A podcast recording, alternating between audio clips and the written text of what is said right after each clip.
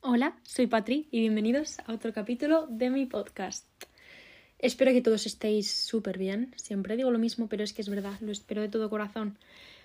Mi semana ha sido un poco extraña, ¿vale? A ver, estoy grabando esto el mismo día que lo subo. ¿Por qué? Porque lo grabé ayer. Bueno, grabé ayer como los 15 primeros minutos y los 15 primeros minutos fueron míos hablando de mi vida. ¿Por qué?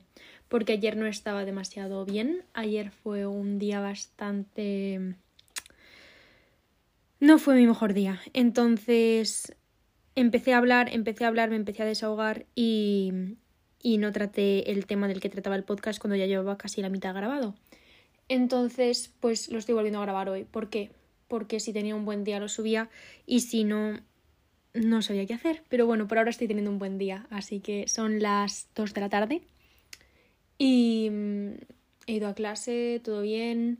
Ahora me tendré que poner a estudiar porque mañana tengo un examen y principalmente ayer tuve una de las razones por las que tuve un mal día al final del día porque lo grabé como a la una de la mañana o era mi intención es porque tenía la intención de ser muy productiva y cuando me despierto con esa mentalidad de tengo que hacer esto, esto y lo otro, no hago nada, no hago nada de lo que tengo que hacer, hago cosas que no tienen que ver con eso y aunque haya sido productiva de otra manera como no ha sido lo que yo tenía planteado, me siento culpable. Pero bueno, ayer en general fue un muy mal día. O sea, ayer lloré como tres veces, que no tiene nada que ver con cómo estuviera, porque lloro mucho, ya lo sabemos, pero sí que, sí que estuve muy mal. O sea, sí que me levanté. No fui a las dos primeras horas de clase porque había dormido dos horas esa noche. Em, era incapaz de dormir. Me giraba, me giraba, daba vueltas fui incapaz de dormir en toda la noche y decidí, lo hablé con mis padres y decidí saltarme las dos primeras horas porque es que no podía existir. O sea, si iba no iba a prestar nada de atención, los profesores iban a molestar conmigo y preferí no ir y pedirle los apuntes a mis compañeros. Os lo estoy diciendo porque muchísimas veces digo, si necesitáis un descanso, tomároslo y ya volveréis y volveréis con más ganas y ya verás cómo ya veréis cómo os viene mejor.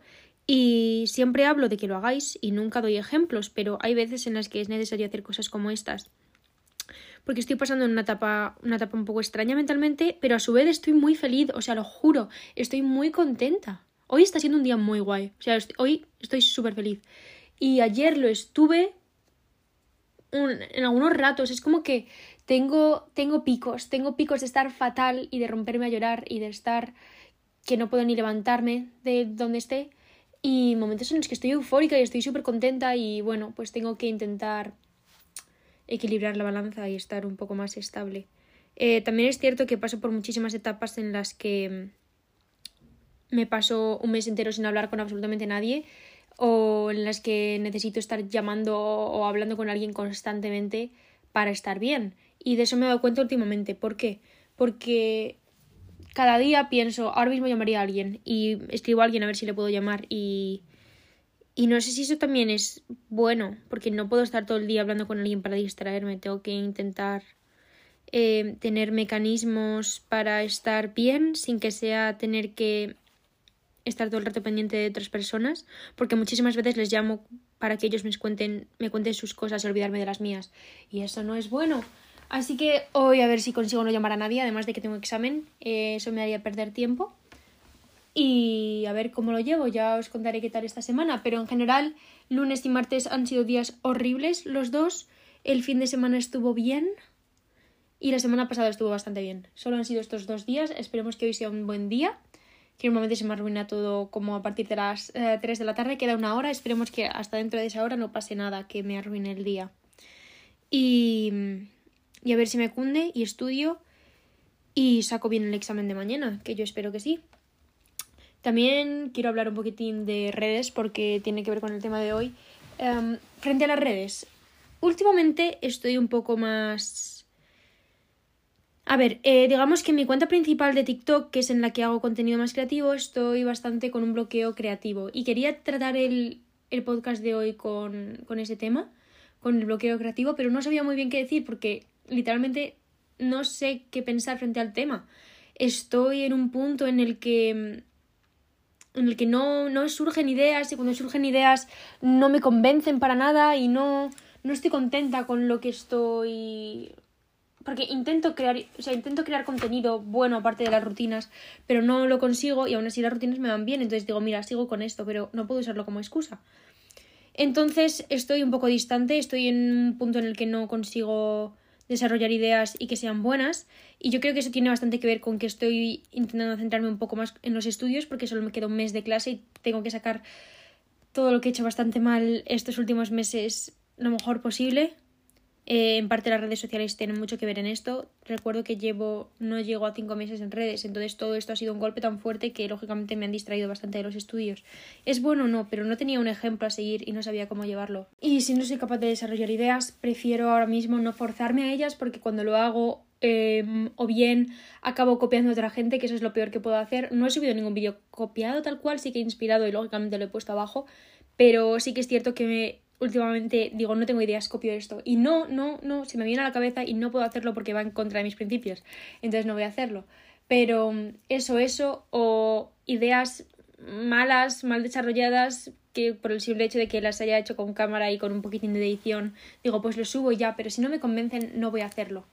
Entonces, esa es una de las partes que quería tratar en el capítulo de hoy. Sí que es cierto que quiero hablar de por qué las redes sociales son falsas y por qué lo son y mm, si lo son o no, si todo lo que vemos es falso o no y bastantes otras dudas y del por qué creo que acaban siendo falsas o que casi los creadores tienen la obligación de que muchas de las cosas sean falsas y por qué muchas de esas cosas están justificadas.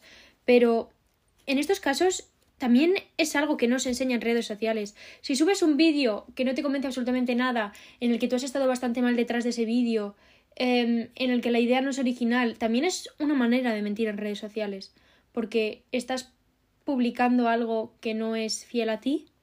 No creo que sea un grado tan extremo, porque creo que eso sí que es algo que hemos hecho absolutamente todos los creadores, y que bueno, que es lo que toca y que al final pues lo haces un poco por ti para hacerte sentir que has sido productivo y que que estás haciendo las cosas más o menos bien y que estás siendo fiel a tu público y también lo haces un poco por el público, exacto, porque lo haces para que ellos tengan contenido que es pues un poco a lo que te dedicas, aunque muchísimos no, no vivamos de esto, pero, pero sí que es algo que al fin y al cabo acaba siendo nuestra labor, por así decirlo.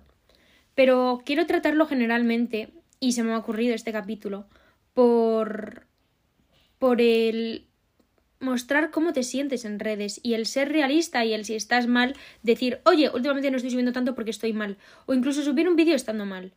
Porque yo hasta ahora, mi contenido se ha basado en eso, mis rutinas son realistas, mis rutinas son mi día, mis rutinas son yo estando seria, yo estando contenta, yo llorando, yo enfadada.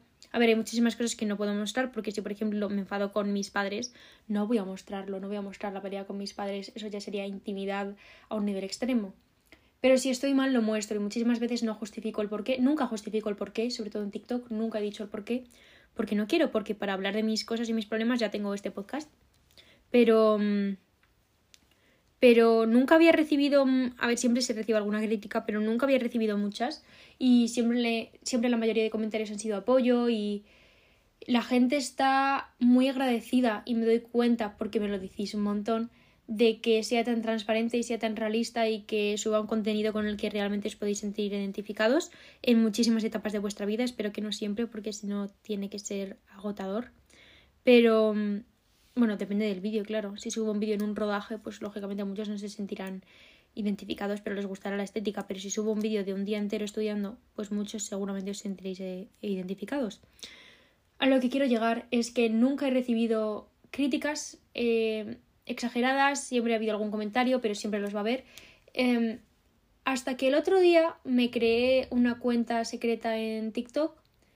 Por así decirlo, cuenta secreta no es secreta ya, pero eh, no avisé a nadie que me la había creado y simplemente me la creé y empecé a subir cosas. Y empecé a subir muchísimos vídeos. Y uno de esos vídeos era un vídeo mío llorando, que mi, ya, mi cuenta secundaria actual que existe, que me creé esta cuenta, por así decirlo, terciaria, secreta, porque la otra me la habían bloqueado por un vídeo en el que salgo con el pelo mojado y a eso parece ser que a TikTok no le gusta. Bueno, ya subía vídeos llorando y nadie me decía nada malo. O sea, siempre había algún comentario, siempre lo digo, pero nadie me decía nada malo. Y subí este vídeo a esta cuenta y debe ser que apareció, le apareció a gente que no, no sabe quién soy o cualquier cosa y todos los comentarios eran de, de, de, odio, todos los comentarios eran de aquí tienes tu atención, qué necesidad de subir esto, si yo estoy mal lo último que se me ocurre es grabar un TikTok, soy TikToker, O sea, realmente es lo primero que se me ocurre. Primero de todo, llevo haciéndolo desde que empecé en TikTok. Me encanta hacer eso. ¿Por qué? Porque me hace sentir más transparente, me hace sentir que, mira, muestro absolutamente todo en redes y me encanta. Es que es una sensación que me encanta. El sentir, tengo vídeos contentas, tengo vídeos llorando. Me hace luego volver a ellos y utilizarlo como diario. Me hace ver que muchísima gente le ayuda a normalizarlo. Y normalicemos grabarnos llorando porque no me parece algo malo, porque absolutamente todos lo hacemos. Considero que llorar es algo tan normal como sonreír, como toser, como estornudar, como rascarse, como absolutamente todo lo que hacemos en nuestro día a día. Y no entiendo por qué hay gente a la que realmente le molesta. Lo único que se me pudo ocurrir es que como el vídeo fue bien, a la gente le dio rabia que ese vídeo tuviera más apoyo que un vídeo súper currado y lo puedo llegar a comprender. Pero no me parece como para recibir tanto odio. Y no quiero decir que ese odio me hubiera afectado porque te metías en las cuentas de la gente que me lo había dicho y eran niños de 12, 13 años. Pero ¿en qué momento conseguiremos que esa gente se dé cuenta? Porque no todos eran niños de 12 y 13 años. Y nada en contra de los niños de 12 y 13, sino que me refiero que no son gente que lo hagan como con una justificación y una razón em, muy trabajada y que se hayan informado sobre el tema, por así decirlo, aunque no hay nada de lo que informarse. Sino es gente que simplemente opinaba por opinar y que muchísima gente tenía incluso en su biografía cosas puestas como seguro que has venido a mi perfil porque he puesto algún comentario que te ha ofendido. Quiere decir que sus cuentas se basan en comentar hate en cuentas de otras personas. Pero eso me hizo plantearme el por qué muchísimas veces las redes sociales pueden llegar a ser falsas. Porque para alguien a quien realmente le afecte mucho todo ese odio, no van a volver a publicar un vídeo de ellos estando mal o de ellos simplemente llorando aunque sea por una canción. Eh, o de simplemente mostrarse un poco más en redes sociales, porque te puede llegar a afectar muchísimo lo que otros opinen y, y sabes que aunque va a haber gente apoyándote, normalmente te sueles quedar con lo malo y puede llegar a ser muy malo lo malo que hay en redes.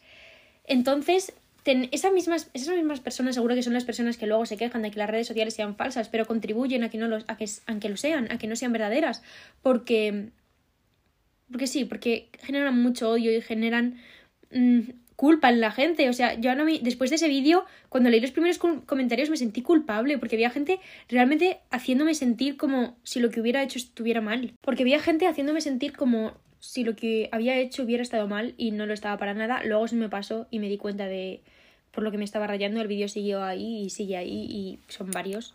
Y en mi cuenta principal tengo un montón. Pero de verdad, daros un un poco de cuenta de lo que pueden causar esas cosas y no os lo digo a vosotros porque tiene pinta de que la gente que está escuchando este podcast o la gente que me escucha en general suele ser personas maravillosas. La verdad es que si tú, por ejemplo, tienes una relación y tu relación es muy pública y cortas con tu pareja, eh, va a haber tantísimas opiniones, va a haber gente poniéndose del lado de uno, del lado de otro, va a haber controversias, va a haber gente sacando teorías y esto estoy hablando de personajes muy muy públicos porque la verdad es que vosotros como comunidad por lo que he podido ver y por lo que me habéis dicho y por lo que os voy siguiendo y viendo, sois súper respetuosos los unos con los otros y os aprecio muchísimo, os quiero un montón. pero para si hay alguien que está escuchando y alguna vez se le pasa por la cabeza comentar algo que fomente el odio, por favor no. Por favor, os pido que no, principalmente cuando es a alguien que no ha hecho absolutamente nada. Hay maneras en las que te puedes llegar a tomar las cosas porque puedes hacer un vídeo de humor, en el que, yo que sé, uses un audio de fondo o uses algo, uses un gesto o algo así que puede llegar a ofender a la gente, eso ya es un debate aparte, pero hablo de simplemente sin razón. hay que llegarse a pensar las cosas dos veces y eso puede fomentar que las redes sociales sean falsas, ¿vale? yo personalmente voy a seguir hablando de cómo me siento en todos lados. En este podcast creo que es el lugar en el que más transparente he sido nunca. Voy a seguir subiendo vídeos llorando, voy a seguir subiendo vídeos contenta, enfadada, voy a seguir hablando de estos temas, seguir hablando de salud mental, seguir hablando de bloqueos creativos, de eh, que no consigo concentrarme en los estudios y mostraré absolutamente todas mis etapas y si no subo durante un tiempo, pues seguramente justifico el porqué y seguramente será porque porque estaba mal o por cualquier razón. Me gusta ser lo más transparente posible. ¿Es posible serlo el 100% de, los, de las veces? No. Muchísimas de las veces se involucran a otras personas frente a cómo estás, entonces es mejor no mostrarlo para que o no se hagan preguntas o no se asuman cosas, porque muchísimas veces se han llegado a asumir cosas en redes porque si imagínate que yo subo un vídeo llorando y justo el día anterior subí un vídeo con otra persona y luego durante una semana no subo más vídeos con esa persona la gente crea muchas teorías y asume muchísimas cosas y para evitar la necesidad de justificarte muchísimas veces prefieres no mostrarte. Y no digo que me haya pasado a mí personalmente, pero sí que sé de otras personas a las que le ha pasado. Otra razón por la que las redes sociales pueden llegar a ser falsas es el, por ejemplo, hacer un problema público o una discusión pública. Cuando lo haces público, absolutamente todo el mundo te dice que es mejor que lo mantengas en privado. Pero una vez lo mantienes en privado, no puedes mostrar cómo te sientes, porque van a juzgarte y van a asumir cosas que no son, y eso siempre pasa. Pero ahí llega el punto en el que dices, vale, lo hago público y así la gente sabe lo que ha pasado y por qué estoy así y no asumen cosas, pero vuelven a decirte que lo mantengas en privado. Entonces al final tienes que mostrar que estás bien y que no ha pasado absolutamente nada con nadie, porque si no la gente se va a quejar y van a asumir cosas. Y, y no es justo para ti y no es justo para ellos.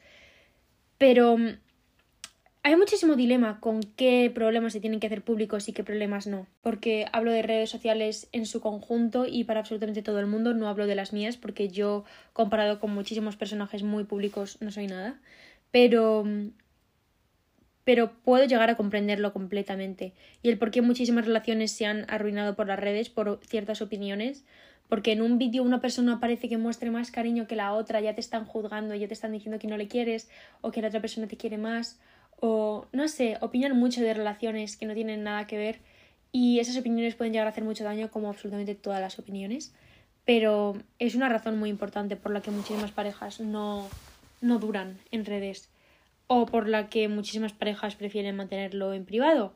Pero también es cierto que muchísimas veces pues sí que ayudan a, a mantener la relación viva porque gracias a las redes es una manera más fácil de comunicarte, de hacerlo todo como más público, de mostrarte cariño, de mostrar distintas maneras de tener relaciones por distintas sexualidades o por, eh, por distintos tipos de relaciones, que hay mil millones de tipos. Pero esto es... Es muy difícil, es muy difícil saber qué es lo correcto en redes, es muy difícil saber qué mostrar y qué no mostrar, y es muy difícil saber qué tiene que ser ocultado y qué no, qué tiene que ser editado y qué no qué puedo, de que puedo hablar y de qué no puedo hablar, porque cuando subí esos vídeos llorando, una persona en los comentarios de una foto me dijo que, que ellos creían que lo que yo hacía era romantizar la depresión. Y aquí yo tengo mucho que decir porque mm, no me voy a enrollar, pero no tiene absolutamente nada que ver. Primero, el llorar no representa la, la, depresión. Absolutamente todos hemos llorado en algún momento de nuestra vida, todos vamos a llorar. Yo lloro mucho y conozco muchísimas personas que lloran mucho como yo y hay gente que llorará menos, pero a mí me parece algo completamente normal, común y comprensible. Entonces no tiene nada que ver con la depresión. Y esta persona me lo justificaba con que ellos si estaban en un momento dado viendo TikTok en los que ellos tenían depresión y no podían moverse de su cama, veían mi vídeo y creían que lo estaba romantizando porque ellos también estaban pasando por algo así y no lo vivían así. Creo que ese argumento, a mí ese argumento no me valió, porque podríamos utilizar esto absolutamente con todas las situaciones. Pongamos, por ejemplo, la comida. Una persona con un TCA ve un vídeo de alguien comiendo y ya está triggered, ya no puede moverse, ya no, ya se siente mal por em, porque lo está, está romantizando el comer. No, todo lo contrario. Yo creo que el problema es que no hay, la vida no tiene un trigger warning, hay muchísimas cosas que se deberían poder tratar con normalidad y que tú estés lidiando con ellas no es culpa del que lo ha subido por haberlo subido, ni es culpa tuya por consumirlo, no es culpa de absolutamente nadie, pero son cosas que no podemos estar todo el rato tapando y camuflando porque a una persona le pueden hacer daño sin, sin que sea tu culpa, es que no es, no es culpa tuya, entonces no podemos hacer sentir a alguien culpable por subir algo completamente inocente porque a ti te haga daño. No sé si me estoy llegando a explicar. Pero si a ti te hace daño ver. Si a ti te dan miedo a los perros y alguien tiene un perro, no puedes prohibir a esa persona tener un perro y sacar a pasearlo a la calle justo cuando sales tú. No es culpa suya por tener un perro, ni culpa tuya porque te miedo. Ahí tenéis que llegar a un ten con ten. Tienes que llegar tú a un ten con ten contigo mismo porque esa, la otra persona tiene todo el derecho del mundo a hacer lo que le dé la gana. Entonces, no me pareció justa esa, esa justificación porque yo no hice nada malo. Y la mayoría de los comentarios eran apoyo, ¿vale? Había muchísimos comentarios de hate, pero la mayoría eran apoyo y la mayoría eran, pues, gente siendo irónica, como era el vídeo, porque era un vídeo con la canción del GTA de fondo mío llorando y sonriendo.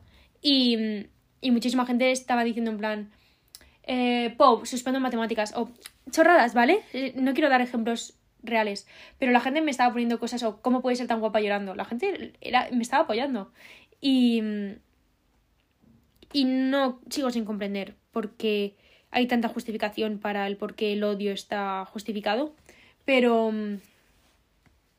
Pero bueno, no pasa nada. O sea, espero que al, si a vosotros os pase en algún momento no os mm, afecte. Que recordéis que cada uno tiene su opinión y que cada uno puede opinar lo que quiera. Y que si comentan para hacer daño es porque ellos tienen sus inseguridades e intentan reflejarlas en ti para sentirse ellos mejor consigo mismos. Y es que eso es completamente verdad, eso está psicológicamente probado y es cierto.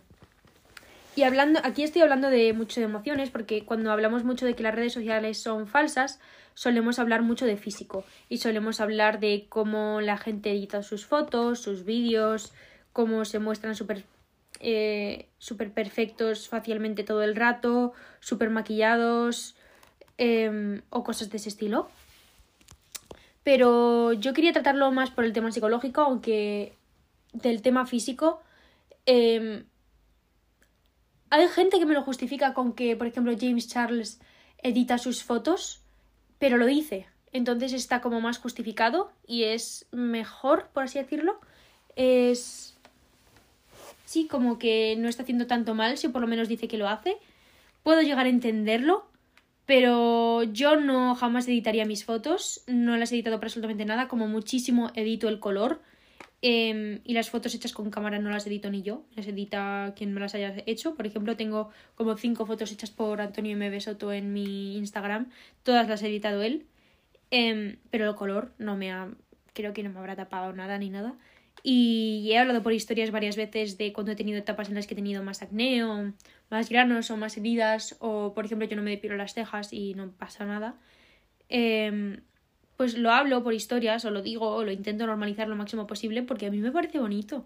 A mí sinceramente el acné no me parece feo y hay gente que dice que, el acné es una enfermedad. No comprendo de dónde habéis sacado eso, pero no lo es.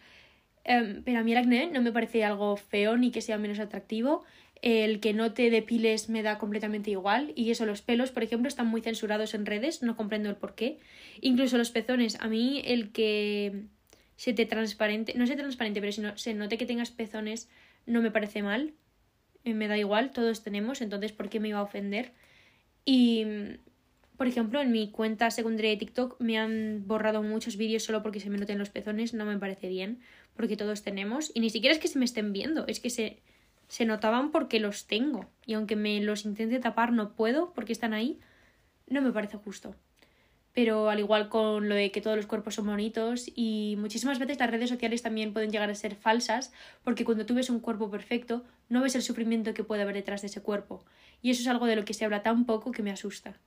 Porque hay muchísimas TCAs y muchísima gente que está lidiando con la comida de, de cualquier manera, porque aunque tú un cuerpo que a ti porque cuando digo un cuerpo perfecto, no me refiero a un cuerpo muy delgado ni a un cuerpo muy grande, me refiero a cualquier tipo de cuerpo que tú puedes llegar a considerar perfecto.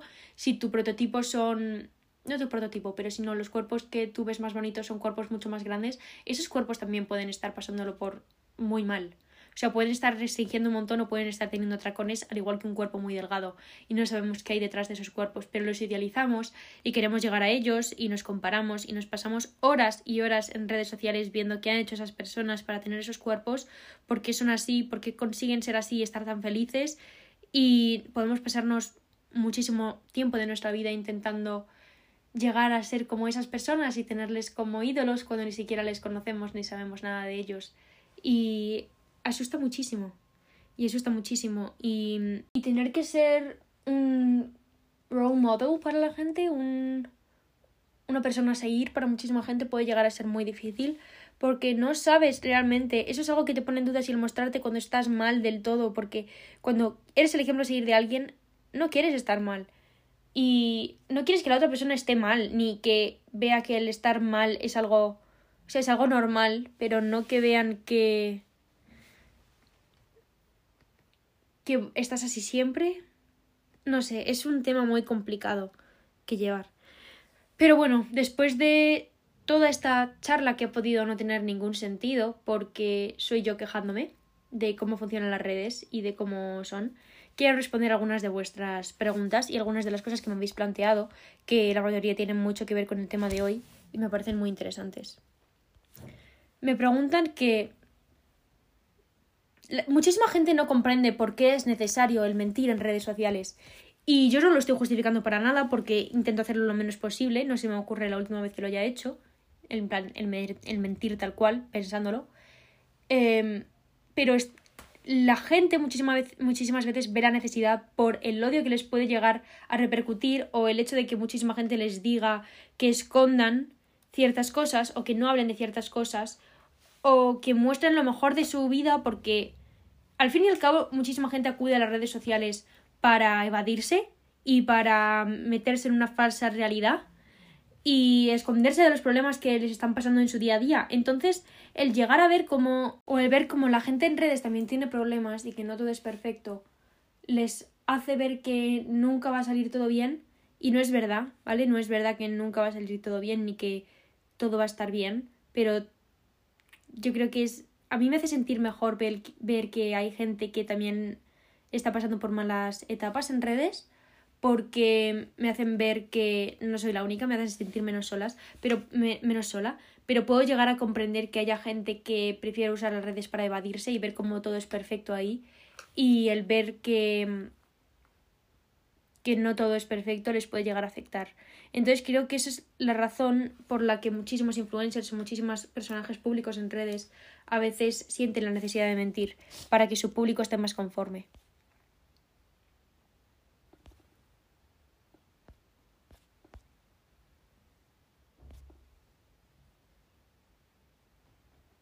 ¿Crees que la falsa realidad de las redes sociales puede generar problemas de autoestima? Completamente. Por eso, mi labor como personaje público, por así decirlo, prefiero que sea uno normalizar los malos ratos y normalizar em, el no estar feliz todo el rato, a su vez que también mostrar cuando estoy feliz, sino es más mostrar todo mi día para que la gente no se crea que el que todo esté perfecto y que te vayas de viaje a las Bahamas y estar en la playa todo el día sea normal, sino que también se puede llegar a romantizar la vida normal de un adolescente y eso es bueno.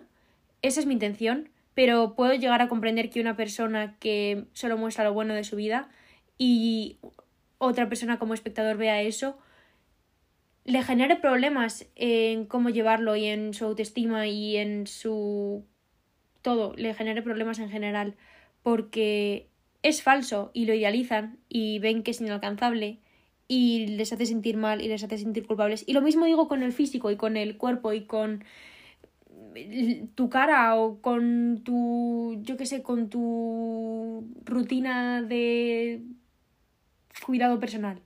Con cualquier cosa pueden hacerte llegar a sentir inseguro porque tú lo hagas de una manera distinta y veas que ellos son mucho más felices así o que es a lo que, lo que le gusta a la gente ver y que tú no eres igual puede llegar a hacerse sentir culpable y puede generarte muchísimos problemas de autoestima. Entonces, sí, ¿hay una manera de arreglar esto? No, porque en ningún momento vamos a conseguir que las redes sociales sean completamente verídicas y que sean completamente transparentes y verdaderas. Y tampoco creo que sea, sea completamente bueno, porque si no, muchísima gente que quiere ser creativa y crear personajes, si también tienen que mostrar que están mal como personajes, puede llegar a arruinar el personaje, valga la redundancia. Pero es un tema muy difícil y muy complicado y muy intenso y denso. ¿Crees que la mayoría de gente conocida se junta por interés?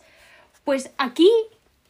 Aquí yo tengo mucho que rebatir. Yo jamás me he juntado con alguien, con algún personaje público o con alguien en redes, por interés. Yo ahora mismo me llevo con muchísima gente que son personajes en redes y, y me llevo, realmente soy muy amiga con muchísimo de, muchísimos de ellos y quedo con ellos porque son mis amigos y me junto con ellos porque me caen bien, les quiero mucho y son mis amigos. Entonces puede ser que haya gente que se junte por interés y por visitas y por fama y muchísimas colaboraciones que se hagan por ello, pero no creo que toda la gente que se junte sea por interés, porque se hacen muy buenos amigos con esto. Entonces, no, no lo creo. Entonces todo lo que veo es falso para nada. No, todo lo que ves no es falso. Y seguramente la mayoría no sea falso. Depende de qué creadores de contenido consumas, pero yo no creo que todo sea falso. Y hablando con muchísimos creadores y con sí, muchísimos amigos míos, veo cómo son de verdad y veo lo que muestran en redes y son bastante transparentes en general y hablo por lo menos de mi entorno y de los creadores con los que yo me llevo. Eh, lógicamente no todo el mundo muestra cuando está mal porque simplemente no les gusta y es completamente respetable, pero yo creo que bastante, o sea, por lo menos de los creadores que yo conozco, cada vez están mostrándose más como son. Por ejemplo, María Garrillo, Vito, Javi, em, Marcos, eh, Lornes, Antonio. Siempre hablo de, hablo de los mismos porque hablo de mis amigos porque sé que son a los que no les importa que hable de ellos aquí. Pero yo creo que son bastante transparentes en redes. Hay algunos que muestran más, otros que muestran menos, pero no todo es falso.